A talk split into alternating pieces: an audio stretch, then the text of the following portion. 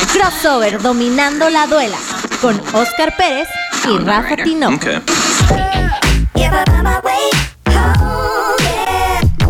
¿Qué tal amigos de Crossover? Yo soy Rafa Tinoco y me acompaña nuevamente el productor Daniel Reyes, mejor conocido como El Chino. Un saludo también a nombre de el buen Oscar que, que anda chambeando. Y estamos en este crossover de jueves. Que nos escuchen por el podcast en Spotify. Bueno, es atemporal este asunto. Pero hay muchas noticias en estos días. Este, ¿cómo estás, Dani? Eh, muy bien, mi estimado Rafita, ¿qué partido tuvimos de mar, bueno, del programa del martes aquí? Hemos vivido muy buenos encuentros, gran momento de Juan Toscano con Golden State. Eh, por ahí cosillas que debatir y comentar sobre eh, este LeBron James. Situaciones ahí con LeBron, sí. Y mencionar pues el campeonato de Fuerza Regia, ¿no? Así es. Y pues damos inicio con esto, con precisamente con los, eh, los Warriors, los Golden State que jugaron el día de ayer. Jugó Curry versus Curry. Y donde también el que fue figura fue el mexicoamericano Juan Toscano Anderson. Así es, Rafita. Yo, yo me estaba viendo el partido. El primer cuarto, vaya, yo te decía, oh por Dios, mis Golden van abajo por 19 eh, puntos. Era creo que lo máximo que se iban a separar. Más o menos. Y tú me dijiste, pues tranquilo, es Golden, así siempre pasa. Pero a destacar de la primera mitad, el hermano Seth Curry. Sí. Eh, de hecho, los dos, el hermano Seth y Steph, promediaron eh, los mismos puntos, solamente uno de diferencia arriba Seth Curry. Creo que fueron 34 y 33 puntos. Y eh, mismos, mismo promedio de tiros, así. Entonces, la primera mitad se la llevó totalmente el equipo de los Sixers con, de la mano de Seth Curry. Pero regresando del, del medio tiempo, fue totalmente el dominio de, de los Golden State, que incluso cierran el segundo cuarto con un gol de media cancha. No sé si lo llegaste a ver. ¿Un, tiro? Ajá, tiro. No, tuve la, tanta la oportunidad de, ver todo el partido. En, mis, en mis tiempos, en mis, en mis lares del americano le llaman Holy Mary y pues le funcionó. eh, Sí, bueno, yo te había comentado el día de ayer, eh, este equipo de, los Warriors, desde que los dirige Steve Kerr y, está Curry y compañía, y donde han tenido récords impresionantes y tienen de hecho el, el mejor récord de la historia de la NBA con eh, solamente 9 perdidos y 73 ganados. Pues, eh, están acostumbrados a eso, que la primera mitad como que no juegan a tope, como que consienten al rival. Y, pueden estar abajo por 10 hasta 15 puntos. Creo que la, máxima creo que estuvieron como a, 19 puntos abajo eh, el equipo de, Golden State. Y aún así, en el tercer cuarto no les cuesta nada regresar y en un parpadeo regresan.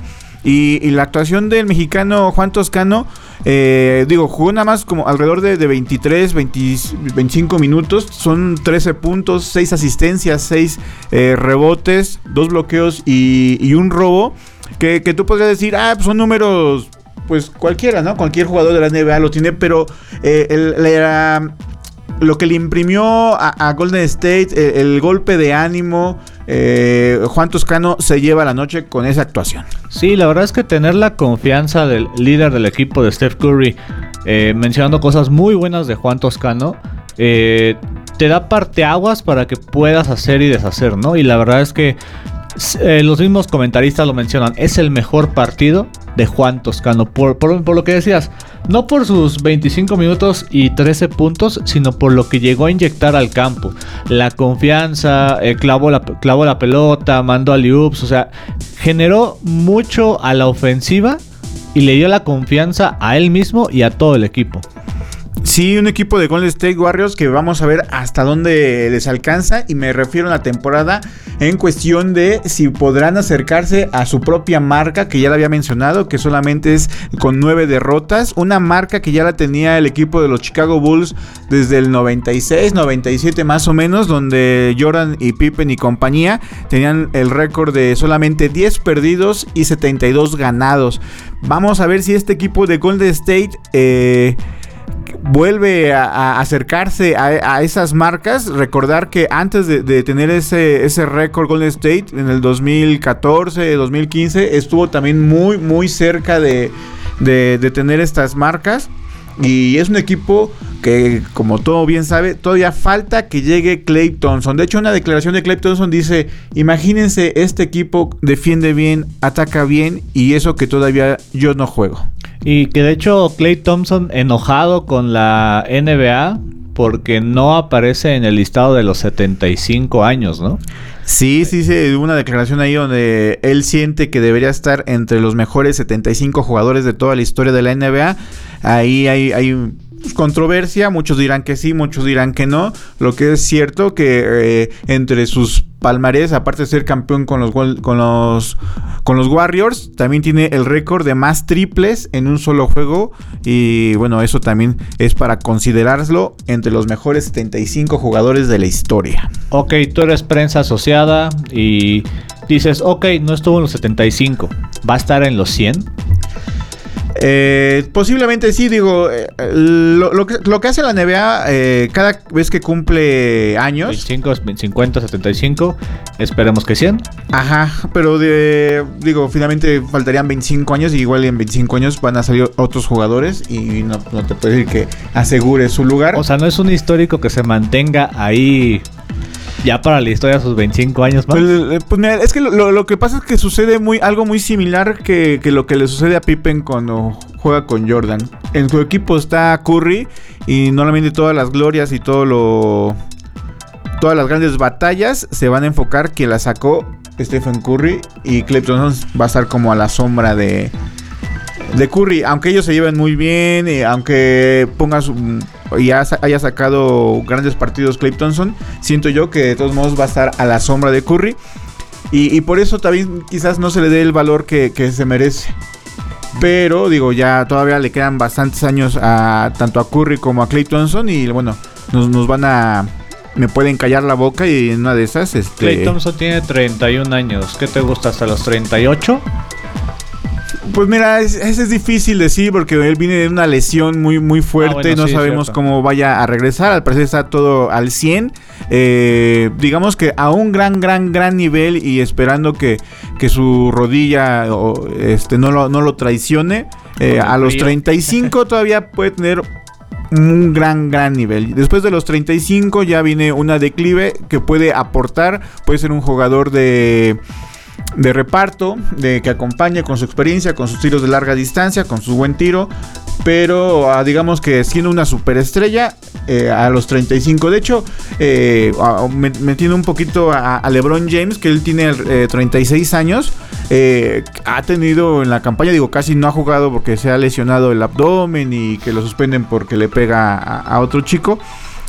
Pero sus números, eh, tú mismo lo dijiste, que al, rato, al ratito vamos a hablar de Lebron. Eh, su máxima de esa temporada de Lebron en puntos han sido 36, que fue la de anoche, ¿no? Sí, así es. Y nada más para cerrar un poquito el tema de los Golden, quiero que tú me digas, Rafita. Se hablaba mucho ayer de que, regresando al mexicano Juan Toscano, al mexicoamericano, que tuvo la oportunidad porque no está Iguadola. Sí. No está Clay Thompson, que por ahí pueden pelear esa, esa, posición ya se está dando la confianza, no para ser titular, pero sí para ser ese jugador de la banca que sabes que te va a sacar las papas del fuego en cualquier momento, ¿no? Eh, pues no es, no es tan así como que te pueda sacar las papas del fuego. Es un jugador más bien que lo, quiere Steve Curry, que, perdón, Steve Kerr para, para defender en caso de ser necesario. Eh, en esta ocasión sí le inyectó mucho ánimo al equipo de, los Warriors, pero él sí no, no, no, está como para sacar las papas del fuego, pero sí para imprimir esa energía tanto en ofensiva como en defensiva y contagiar a sus compañeros. Que Iguadola tiene 37 años. Iguadola es ya un veterano, campeón con los Warriors, MVP de finales con los Warriors, eh, un superestrella desde que empezó en los Sixers. Iguadola ya, ya, de hecho ya se había ya, había salido de, de Golden State, este año regresa. Me parece que va a ser su año de, de retiro pero a un buen nivel Iguadola y de experiencia y en playoffs, obviamente eh, Steve Kerr va a, va a, sacar provecho de Iguadola. Ok, perfecto con el tema de el mexicoamericano Juan Toscano y el Golden State. ¿Algo más, Rafita? Pues nada más, este, para cerrar este, este bloque. Eh, el mexicano Juan Toscano Anderson fue convocado a la selección mexicana, pero obviamente por sus compromisos en la NBA no va a ir. Y la importancia que está teniendo. Y la importancia que está teniendo. Así es, los minutos que, importantes que está teniendo. Pero de la selección mexicana vamos a hablar en el último bloque. Así que quédense y vamos a una pequeña pausa musical y regresamos.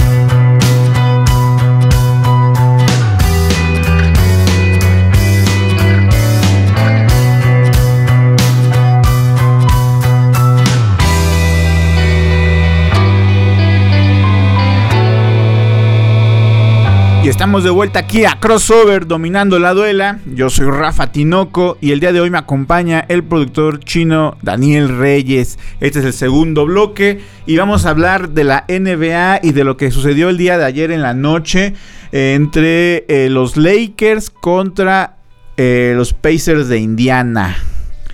Rafita, eh, ¿qué está pasando con LeBron James? Pues mira, LeBron James eh, y, en sí, en general, todos los Lakers, con excepción de, Carmelo Anthony ah, y la ceja. No sabemos qué, qué, rumbo vaya, vaya, vaya a tomar. LeBron James regresaba de una suspensión por darle un golpe en el rostro a Stewart y Y bueno, y donde todo el mundo se quejó porque le dieron nada más un juego a, LeBron y dos juegos a Stewart. La NBA aclara porque, bueno, LeBron sí golpeó, por eso fue expulsado y fue suspendido. Pero quien hizo el zafarrancho y la, la pelea fue Stewart y por eso a razón la NBA no le gusta este tipo de, manifestaciones. O sea, en, términos, en términos prácticos me pegan y solamente me tiro al piso a ver qué pasa. Así es, así es. O sea, no, no pueden comprender que también Stewart es humano, se calienta y, y, bueno, quería encarar a, LeBron James. Finalmente él termina cortado de la ceja, ensangrentado del rostro. Entonces regresa LeBron James de esa suspensión. Eh, está en Indiana, es el segundo cuarto. Había, hay dos aficionados, un, hombre y una mujer, que, le estaban eh, gritando de cosas. Obviamente, pues no sabemos bien qué, tipo de cosas. Hay muchos rumores. Eh, dicen que, le gritaban cosas de, sobre su hijo y cosas obscenas. Él en una, declaración que déjenme hacer las busco. que dice C. ah, ah. Ching, ganaron los Bears, no ganaron los Lions, de modo. ah, bueno, y los, les gusta el americano, ganan los Osos de Chicago, los Leones siguen sin ganar. Un empate, pero bueno. y acá está. Las declaraciones son. Acá está, mira, dice LeBron James dice, quiero decir que nada es incómodo para mí. Luego, hay momentos en los que se sale de la línea con gestos y palabras obscenos que no deberían ser tolerados en nuestro juego. Nunca se lo diría a un fan y un fan nunca debería decírselo a un jugador. Es decir, eh, todos los que conocemos otros deportes, desde el béisbol, desde el fútbol, soccer, desde cualquier otro deporte, cuando vas de visita, te gritan de todo, ¿no? Eh, la, la UEFA ha suspendido por, por comentarios o gritos eh, racistas, que eso es totalmente en desacuerdo. Y pero desde mentadas de madres, desde recordadas de, todo tipo de cosas, en todo el mundo deportivo, cuando vas de visita, te gritan. Pero, ¿por qué LeBron James se fijó, se fijó más en la tribuna?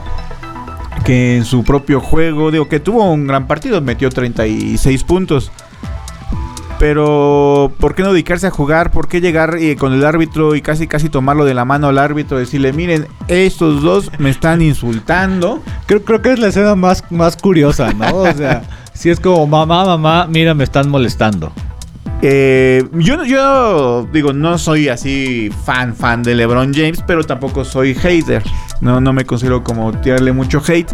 Pero como dices tú, sí da, bastante gracia la, escena donde eh, LeBron mire, mire y lo señala y jalando al árbitro para que les diga o les haga algo, ¿no? Finalmente los expulsan de de, la, de la, del estadio, bueno, de las gradas, los, retiran de ahí de su lugar, que estaban en primera fila.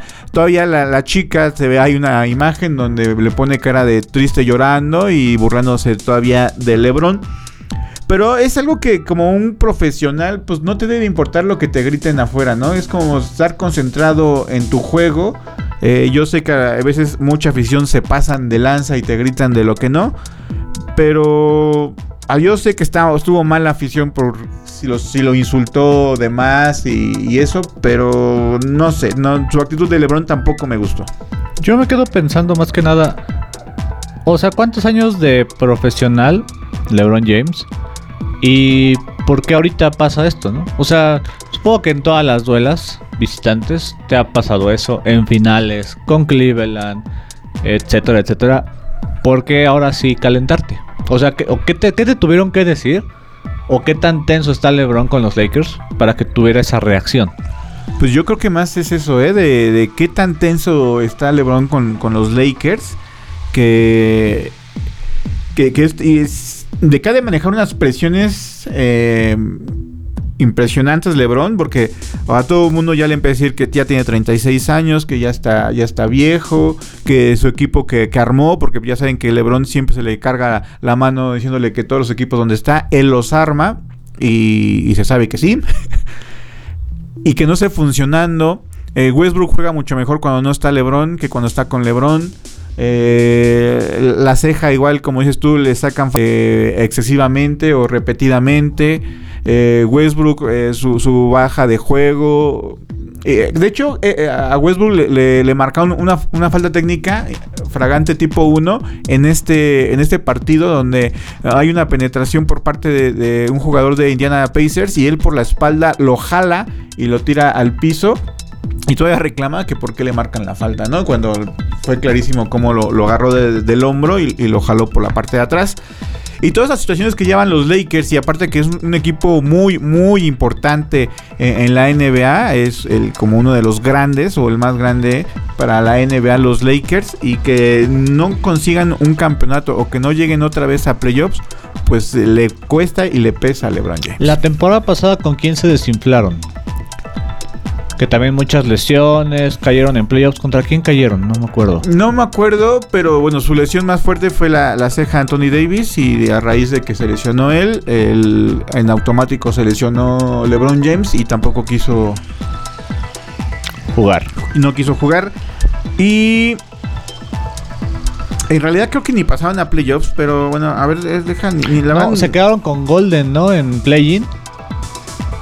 Golden perdió en play-in. Ah, perdón, ajá. Y luego ellos pasaron a playoffs. A ver, no, bueno, pero, pero en jaque. Pero la verdad es que la no sé. El momento eres LeBron James, la máxima estrella de este milenio, de esta década.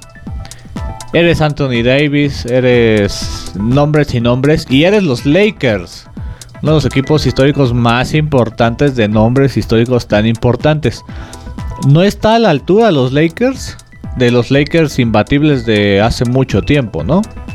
del mismo Lakers de, de, de Kobe y de Shaq, los Lakers de nombres históricos. De, Magic Johnson, de James Worthy, de, de Karim jabbar Obviamente el nombre de LeBron James va a estar ahí eh, enmarcado ah, en los Lakers por ser LeBron James, porque la NBA todo lo que eh, formó este jugador, porque eh, finalmente la NBA fue el que lo, dirigió, lo, lo educó, lo protegió y va a estar en los nombres de... Pero, ahí te va una pregunta tensa. En, la, en el fútbol normal, en el americano, siempre hay culpables. ¿Quién es el culpable del mal momento de los Lakers? Porque no se ha dicho. Pues mira, es un arranque de temporada donde muchos equipos apenas van a empezar a agarrar vuelo. Los mismos Bucks, por ejemplo. Sí, los mismos, el mismo campeón de los Milwaukee Bucks y, y otros equipos es todavía muy temprano para decir que, que, sea una crisis o, que no vayan a llegar a playoffs. Es muy temprano todavía. Cuando ya estemos a la, mitad de temporada, ya pasemos diciembre y estemos ya por febrero antes del juego de estrellas y, el equipo de los Lakers todavía siga en la posición 9, 8 en la tablita. Ahí sí ya la, presión va a crecer y vamos a, a poder decir que realmente no hay una química de juego. Ahorita digamos que el, el responsable de, los Lakers y de todos los equipos donde esté LeBron James no es el técnico, no es el coach, sino es LeBron James. ¿Y por qué él es el culpable? Porque es, él es el que arma el equipo, es el que trae a los jugadores, el que los pide y por tanto pues el responsable es LeBron James. Así. Crudo, crudo, sí, crudo. Pero coméntenos, eh, escríbanos qué piensan de, este altercado de LeBron James con la, con la afición. Eh, ¿Están de acuerdo que estamos en una, generación que le llaman la de cristal, que no permitimos que, que no pase nada, de que no se sobrepasen esa línea muy delgada? el de tener derecho a apoyar a tu equipo y tener derecho a insultar al otro. Que yo estoy totalmente de acuerdo que no uno va ahí a apoyar, a alentar a tu equipo, no a insultar al otro, pero son cosas que se dan, son cosas que pasan y que van a seguir pasando. ¿Qué te parece que vamos a... o cómo vamos de tiempo, producción? Bien, vamos bien, ¿Vamos bien? Sí, sí, sí. Y bueno, eh, el partido lo termina ganando los Lakers con una, una, actuación buena de LeBron James con 36 puntos, su máxima de esta temporada, ya la habíamos mencionado. Eh, parece que no, no, no le afectó tanto esa discusión con, con, la, con los aficionados y, tiene el equipo, bueno, vence al equipo de Persia Indiana, que tampoco los Pacers de Indiana es un rival así como... como sí, sí, sí. Como para decir, ¿verdad? Pero mira, la declaración de Malik Monk, ahí te va. A ver. Eso es lo que él hace. Es, él, es porque es por ello que él es The GOAT, la cabra, un león de Estados Unidos. Goat.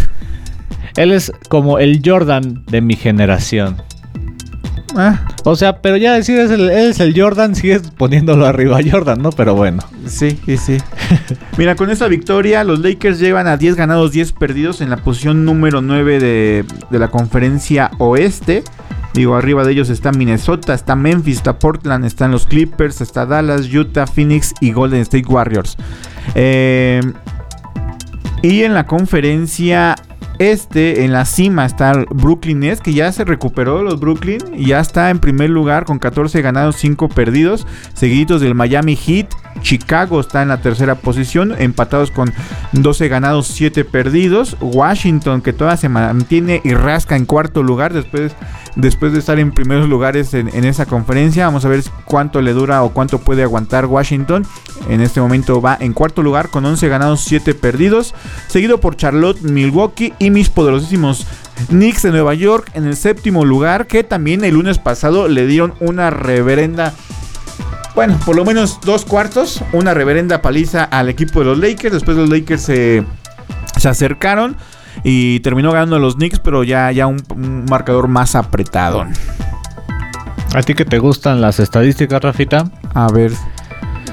Ah, tu queridísimo LeBron lleva 1048 juegos marcando 10 puntos o más. Muy buenos, digo, Abajo está Kawhi Leonard con 175, Zach Lavin 121 y Luka Doncic con 116, ¿no? Órale. Este. Eh, Tyrese Maxi. Ajá. Este, pues. En sus últimos 5 juegos, 114 puntos, 22 asistencias, 2 regresos, 35.4 eh, eh, minutos de juego por juego. Ajá. Y la verdad es que a mí me gustó mucho contra Golden, ¿eh? Ese Maxi tiene, tiene con qué, ¿eh? ¿De el, equipo de los Sixers? Ajá, el, el Tyrese Maxi. Es una pieza importante para...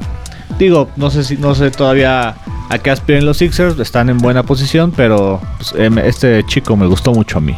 Pues eh, son jugadores que tienen que, que sobresalen, y más por la ausencia de Ben Simon y a los chicos que les, toca ahí jugar, pues tienen que sacar la casta. Digo, Seth Curry, el hermano de, Curry, pues este hace lo propio y hace lo suyo para, tener ahí a los Sixers eh, en listas de playoffs, ¿no? Y ya nada más el último datito. Eh, Carmelo Anthony, más puntos marcados en su carrera, en la carrera en el Madison Square Garden, 5.684 puntitos. Carmelo Anthony. Carmelo Anthony. Que la, afición lo, recibió bien y hubo ahí una especie de, homenaje a Carmelo Anthony por su paso de los Knicks de Nueva York. Estuvo alrededor de 6, 7 años ahí en los Knicks. La verdad a mí ah, me, me gustó más después de que casi casi lo, lo castigara la NBA y, estuvo ahí 6, 8 meses sin jugar y, no tenía equipo y ya regresó en este rol de, de, ser banca o venir de la banca y aportar lo suyo. Me gustó más esa entrega de jugador que cuando era superestrella en los Knicks, donde parecía que sí se le subió demasiado la fama a la cabeza. Y, no era un jugador ni entregado, era, pues sí, una, estrellita totalmente. Y, y aún así, eh, la, afición de los Knicks eh, le agradece a Carmelo Anthony por, por ese paso. Eh, y le hicieron ahí un pequeñillo. Pues ahí está, pueden ver la imagen en redes sociales del. ¿Cómo se llama el que tiene su palco? Spike Lee. Spike Lee. Eh, aplaudiéndole a, Carmelo por esos 5.684 puntos en el Madison Square Garden. Spike Lee, que es el fan número uno de los Knicks de Nueva York, no se pierde ningún juego en el Madison Square Garden. No más la temporada pasada, ¿no? Antepasada que se peleó. Sí, se peleó con, con, la, con la gerencia de, de, los Knicks, pero bueno, ya limaron las perezas y nuevamente esa temporada está ahí. Ahora sí, vamos a, a, la, a nuestra siguiente pausa. Vámonos. Y regresamos.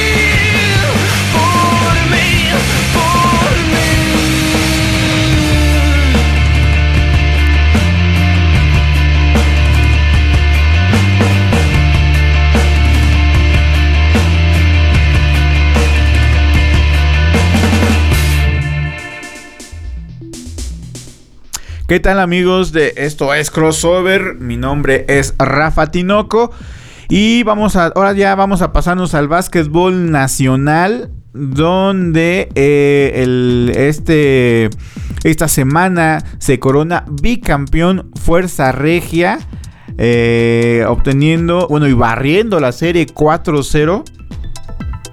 Eh, y consigue el campeonato. ¿Cómo viste esa serie, Chino? Pues aplastante. aplastante, sí. el primer juego eh, parecía que iba a estar muy, muy pareja, muy reñido. De hecho, se fueron a tiempos extra.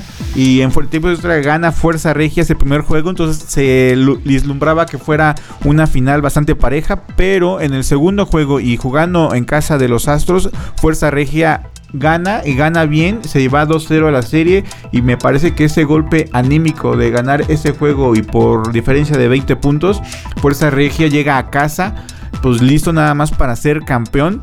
Y el tercer juego vuelven a ganar con una diferencia importante. En el cuarto juego, Astros de Jalisco sí lo da todo. Lo da todo. Eh, pierden alrededor por 3-4 puntos solamente. Pero no les alcanza. Y Fuerza Regia se corona. Fuerza Regia se corona bicampeón de la LNBP, uno de los equipos más viejitos de la liga. La liga empezó en el 2000, ellos entraron en el 2001, si no mal recuerdo. Ya eh, hijos, hijos del presidente, equipo, equipo del presidente Sergio Ganem, una de las plantillas más poderosas, eh, pocos mexicanos. Sí, no es que eh, ninguno. hay que hablar un poquito de eso. Kilos eh, de mexicoamericanos. Mira, está Tito Cortés, que es argentino-mexicano. Bueno, es argentino, pero lo hicieron nacionalizarse mexicano. Eh, está Paul Stoll, que él ha sido seleccionado nacional. De hecho, eh, lo volvieron a convocar para, para este juego. Él no juega como mexicoamericano porque él jugó de- desde fuerzas básicas o desde selecciones inferiores con México. Entonces no es considerado como mexicoamericano eh, y es convocado. Eh, y el otro, Gabriel Girón, que también lo convocaron para la selección eh, de- que va a enfrentarse a Puerto Rico y a, y a Estados Unidos. Y bueno, y es tuvo minutos importantes con Fuerza Regia. Esos son los únicos dos mexicanos. Eh, y bueno, y eso que Gabriel Girón es México-panameño, ¿no? Ajá. Pero él decidió, eh, bueno, él nació en Monterrey y decidió jugar para, para la selección mexicana. Su hermano Daniel Girón, él sí decide Jugar eh, para- jugar para Panamá. Y, y bueno, y su hermano menor, Eddie Girón, también prefiere jugar para, para México. Y, y ya todos los demás son mm, pues, este, extranjeros, ya sea estadounidenses o llamados mexicoamericanos. Y Fuerza Regia gana contra Astros de Jalisco, que Astros de Jalisco tiene jugadores más importantes y de peso mexicanos. Y le costó mucho, mucho la, ausencia de Jorge Gutiérrez. Jorge Gutiérrez que ya había co- recobrado su nivel en playoffs, que, que todo el mundo tenía la duda. Y llega a playoffs y parece que recupera ese nivel pero al llegar a la final se vuelve a lesionar y su ausencia sí les costó demasiado al equipo de Astros de Jalisco, tan es así que los barrieron en la serie.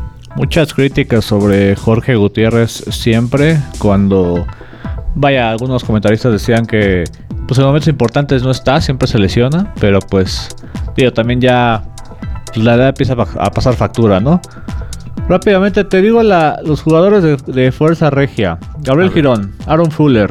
este, Aaron Fuller que lleva añísimos, ¿no? Allá. Sí, sí, sí. Cristian Cortés, Kevin Acosta, Tristan Spurlock, que él viene de... El Tristan Spurlock es de venía de Aguacateros. Ajá, ajá. Pero le pusieron fue, fue- el que le pusieron mexicano. Le pusieron mexicano a, a Tristan Spurlock como su refuerzo. Está bien. Daniel Bejarano, otro histórico de ahí de Fuerza Regia. Odera Anosique, otro que siempre ha estado ahí. Kelvin Jones, Rodney Green, Facundo Piñero, Paul. Stroll, eh, Joseph Ávila Jr., Elias Richo, Kyle Fuller, Dominic Johnson, José García y Yerrel de Jesús. Ese es el equipo que fue campeón. Líderes individuales, ahí está Rodney Green, que promediaba 17.5 puntos por partido. Rebotes eh, a Nosique, vestidota, 10.1 promediaba. En asistencias tienen a Paul Stoll, que, que, termi- que ini- que terminaba, eh, inició a mitad, bueno, no más bien, estaba media eh, temporada con 7.5, después de su lesión termina con 5.5. Sigue siendo pues buenos números y ahí están tus estadísticas, mi estimado Rafita. Sí, sí, sí, pues un- un equipo merecido, comandados por el argentino Casalanguida, que, ahí mm, eh, pues, pues, nos comentaban que tuvo ahí una- unas diferencias con, con el coach español Valdemillos, pero dos, buenos entrenadores, su segunda final de Casalanguidas, la primera era con Aguacateros, pierde contra Fuerza Regia, y en esta, eh, pues Fuerza Regia así que lo observa, lo ve, lo jala junto, contra, junto con Tristan Spurlock y los lleva a, a Fuerza Regia. Y donde no eran favoritos al principio de los playoffs, pero con el transcurso de- de los juegos, pues era un rival bastante fuerte y pues, termina con el bicampeonato.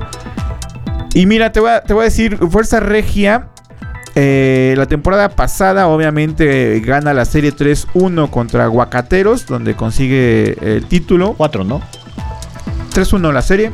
Y bueno, y consigue su cuarto título. Ah, Pero antes de ello te voy a mencionar a los campeones. 2019-2020, Soles de Mexicali, gana y le gana Fuerza Regia.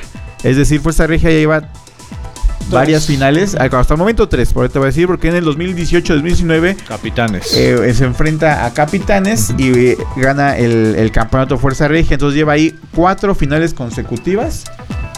Llega- eh, donde Fuerza Regia llega a la final y donde solamente pierde eh, una con Soles. Ah, de, de tres finales, de, de cuatro, cuatro, finales, ajá, en sus años consecutivos. Y que por ahí eh, el coach Casalanguida pues se le hace, ¿no? Porque por ahí mencionaban que tú dijiste estuvo en Aguacateros, no se le hizo, se fue a Cancún, a Campeche, no se le hizo y pues la tercera es la vencida, ¿no?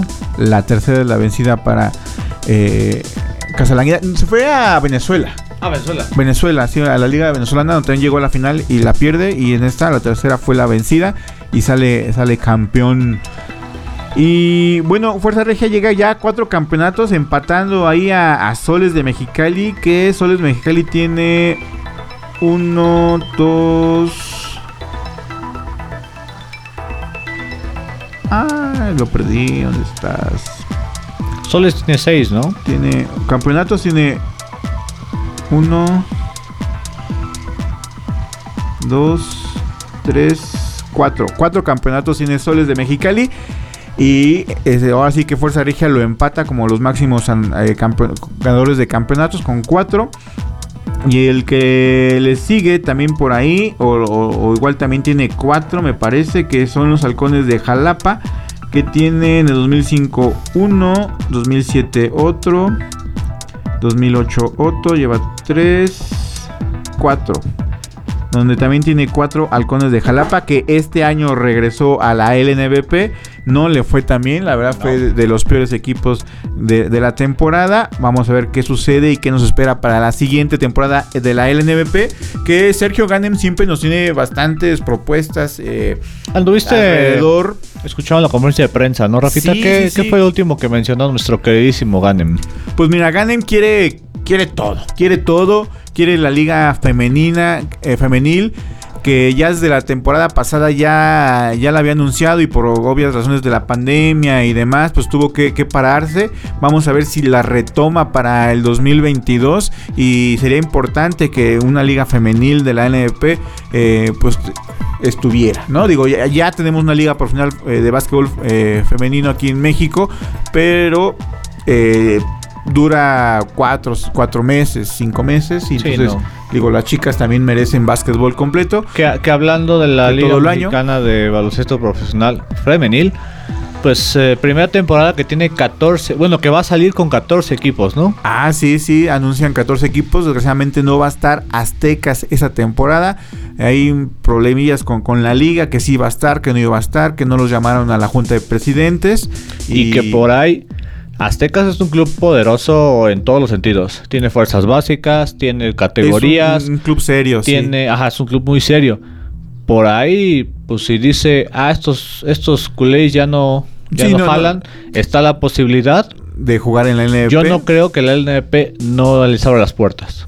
Sí, y más porque el Aztecas tiene su propio gimnasio, tiene su propia es- eh, estructura. Infraestructura. infra- así es. Y la NDP pues le, le puedes llamar la atención y, e invitarlo a, a- a su liga. Y digo, con esta unión que ya se había anunciado hace ya como dos años o tres años, donde la liga de Cibacopa y la liga de Chihuahua para tener básquetbol eh, nacional todo el año se conformaran, pues ahí sigue todavía eh, en pie y el 2022 pues esa unión así va a ser para que no se cimen las ligas. Y agrega eh, Sergio Ganem que también quiere ser un torneo o una liga de 3x3, ya que está, ya saben, muy de moda con eso del 3x3 de la FIBA que organiza varios torneos alrededor del mundo y también de aquí de nuestro país.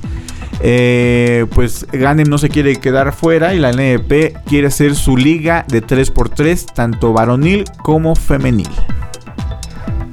Entonces, vamos a, a recapitular rápidamente. Se nos acabó ahorita la LNBP, Sí. se nos acabó la estatal de Chihuahua femenil. Está O- por acabarse. está por acabarse. Es- está en.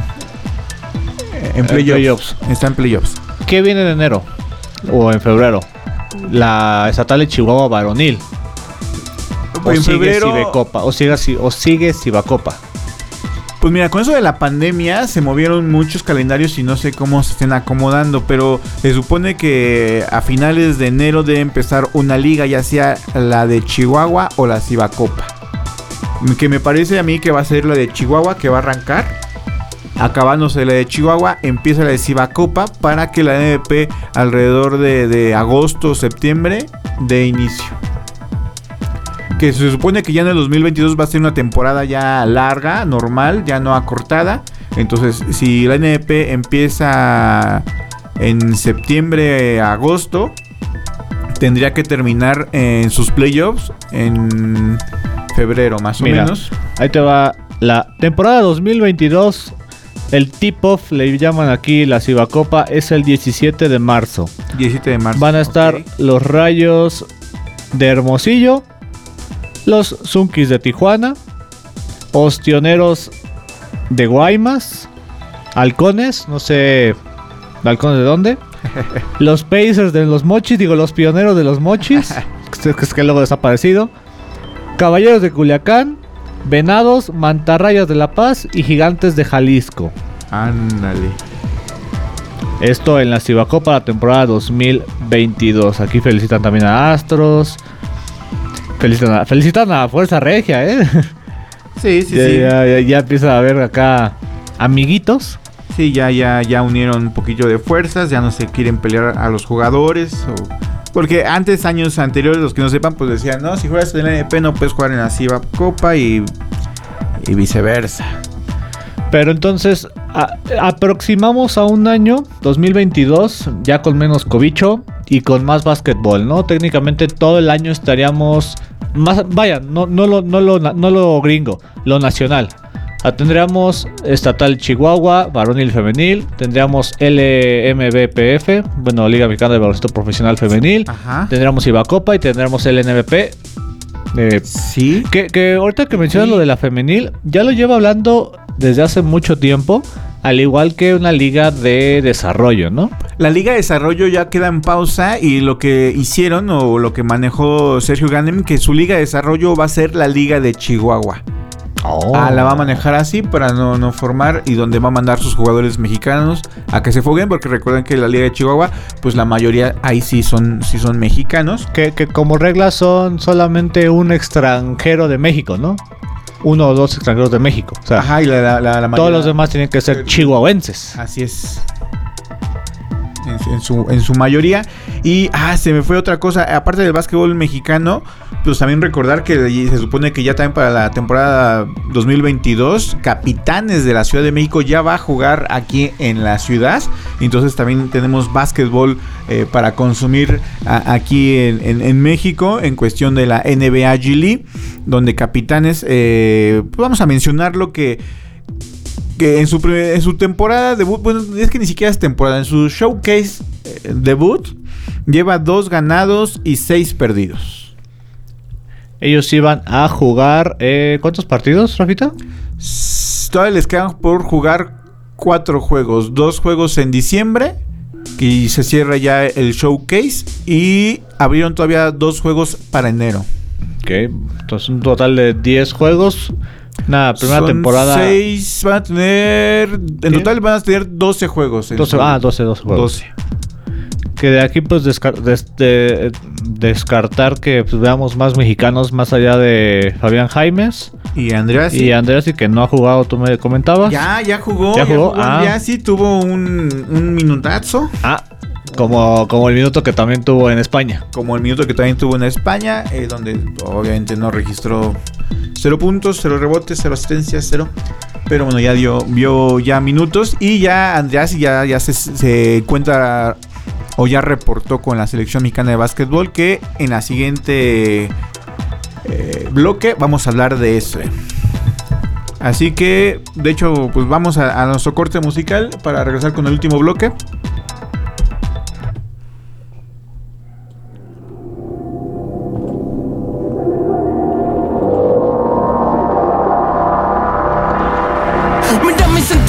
De muchacho, tan loco guacho, se bombolegan como piernas de borracho. Voy sucio pero no me mancho. Es que estoy al revés, me cuelgan los pies de un gancho. Muchos años siendo fiel al mismo banco, al mismo riel, al mismo bando, al edén del bardo. Este pincel con el que pinte de familia en son blanco, en el que proyectan tantos. Y ahora vemos cómo nos maltratan.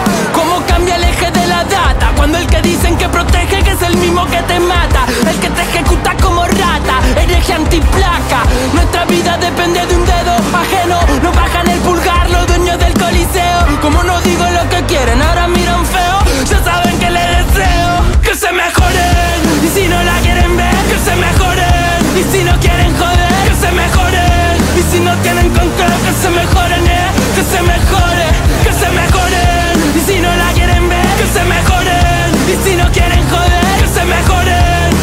Tienen con qué, que se mejoren, eh. Que se mejore. A ver si la bancan como dicen. Veo cómo crecen, se les tuercen las raíces. Hay poco en el plato y todo meto en la nariz. No escucho las excusas de un adicto a mentir. Están viendo que inviten mejor a su maniquí. Con tremenda nueva, que momia la justicia. De justa tiene poca, se viste de codicia. Hay mucho medio pelo con el ego amarillista. Matarían un hermano por ser tapa de revista. Acá los nuestros no pierden la risa. Sale otro six pack, se esquivan los problemas en zigzag. Ole, un par de frías somos tocantores. Acá la picardía se grita como loco. No pienses que esto es solo para señalar al resto. Sé que yo soy funcional al mal que digo que aborrezco. Pero tengo que exorcizarlo que me resulta molesto. Aún sabiendo que cantando no cambio lo que detesto. Prefiero esto antes que tu displicencia. Están cantando mierda que algún que se la comercia.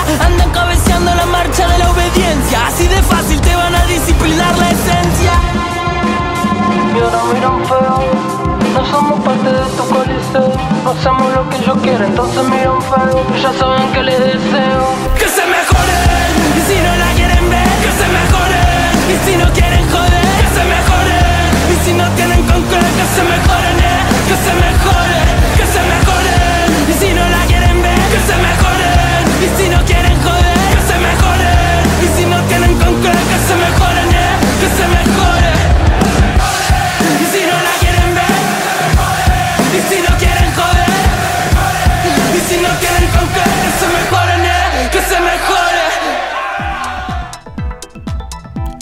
Y estamos aquí en Crossover, dominando la duela. Yo soy Rafa Tinoco y me acompaña Daniel Reyes, el productor de aquí de Radio Land. Le mandamos un fuerte saludo a Oscar Pérez, que ya esperemos que pronto no- nos ilumine con su presencia aquí. Le mandamos saludos a todos los del programa de Radio Land, desde Piri Razo, Ari Perón, Que ya llega. Mario Fresh, el Chilaquil, Todo. Cristian Núñez, Rulo de Residentes y bueno, a todo, ah, y a Brenda, como no, Brendita de Inadaptados también, a toda la programación de Radio Land. Les recuerdo también, ya que siendo ya el comercial, si ustedes quieren un programa, tener un programa de un podcast o un programa de radio, pues escríbanle aquí a Radio Land y se pueden tener, eh, pueden venir aquí en instalaciones o hacerlo eh, vía, vía Zoom, vía vía, remota. vía remota para tener su, su podcast. Y bueno, vamos a cerrar este bloque con la selección mexicana. La, la selección mexicana eh, se enfrenta en, partidos clasificatorios para el Mundial y el día 28 se enfrenta a Puerto Rico y el día 29, o sea, el día siguiente, se enfrenta a los Estados Unidos. La, la selección de Estados Unidos pues, es conformada por jugadores de la NBA G League. Y la primera lista, o los primeros convocados, porque pues pedir no cuesta nada, eh, son los siguientes, por parte de la selección mexicana.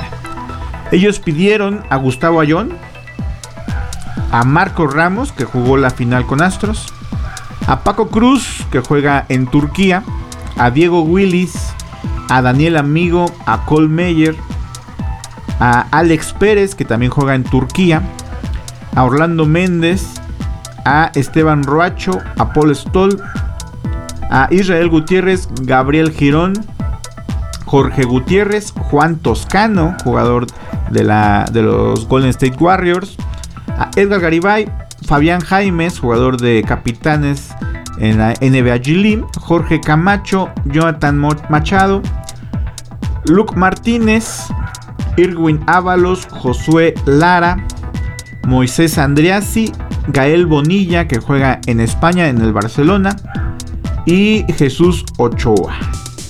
De todos estos, que la, verdad sí sería como lo mejor que se puede solicitar. Eh, es lo, lo- lo- lo- los, los mejores exponentes del básquetbol mexicano en la actualidad. Entre mexicanos y mexicoamericanos. Ya. Ya, porque Daniel Amigo es, cuenta como mexicoamericano.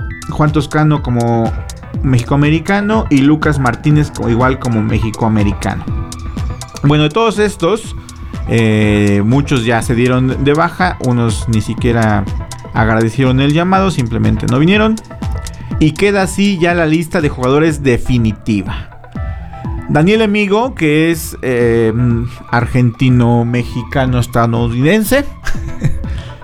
y que ya ha sido convocado en varios eh, juegos. Daniel Amigo juega la posición de poste. Cole Meyer, Cole Meyer, digo, ustedes ven el nombre así, dicen, ¿qué onda? Bueno, él, él nació en Los Cabos, aquí en Baja California.